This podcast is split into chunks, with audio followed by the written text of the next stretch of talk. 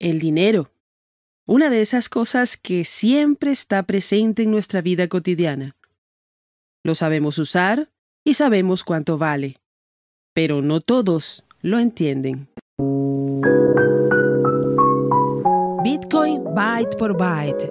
Todo lo que necesitas para comprender Bitcoin, las criptomonedas y blockchain, una idea a la vez. Porque digerir Bitcoin es más fácil bocado a bocado. Una producción de Proyecto Encriptado. Locución, Elena Cases y Jenny Díaz. Hoy presentamos ¿Qué es el dinero?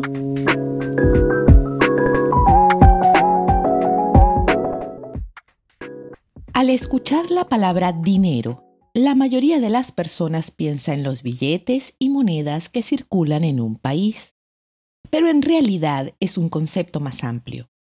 Todo aquel bien o activo generalmente aceptado para pagar productos y servicios se considera dinero. Esto significa que la cualidad de dinero proviene del reconocimiento que le damos las personas. Todos estamos de acuerdo en que ese activo tiene valor y lo aceptamos en nuestras transacciones económicas. Es por eso que podemos pagar cosas con tarjetas de crédito, dinero electrónico como el de PayPal o criptomonedas como Bitcoin.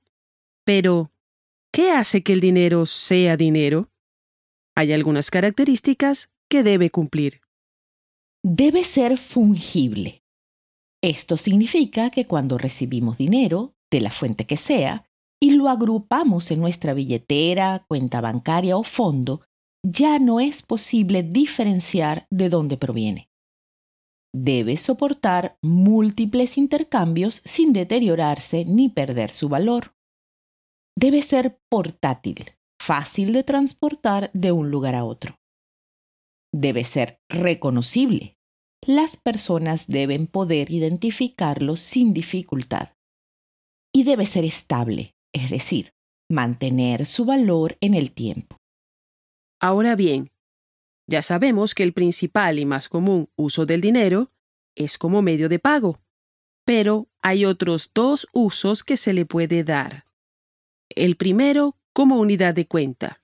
Significa que sirve como medida para calcular presupuestos, precios, deudas, impuestos, etc. Y el segundo, como reserva de valor, o lo que es lo mismo, sirve para ahorrar. Bitcoin posee todas las características y funciones del dinero, pero con una diferencia fundamental.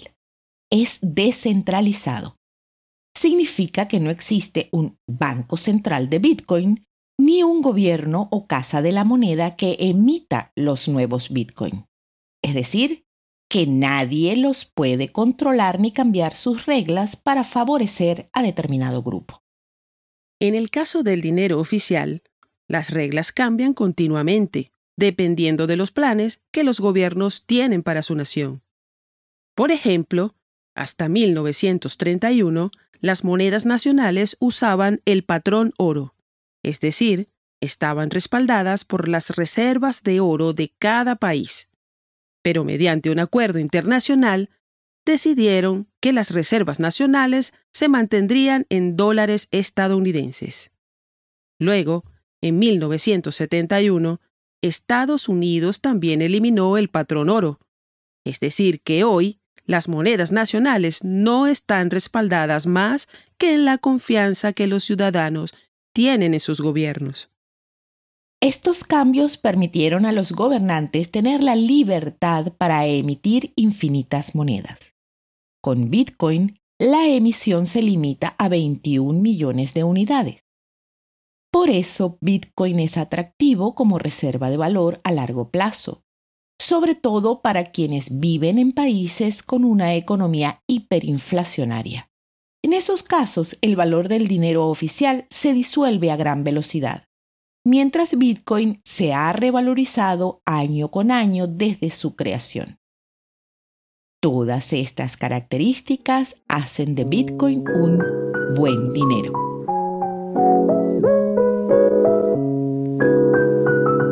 Esto fue Bitcoin, byte por byte. Todo lo que necesitas para comprender Bitcoin, las criptomonedas y blockchain una idea a la vez, porque digerir Bitcoin es más fácil bocado a bocado. Una producción de Proyecto Encriptado. Síguenos en nuestras redes sociales, en Twitter, arroba Proyecto Cripto, en Instagram, Facebook y YouTube, Proyecto Encriptado. Yo soy Jenny Díaz. Yo, Elena Cases, nos oímos en el próximo episodio.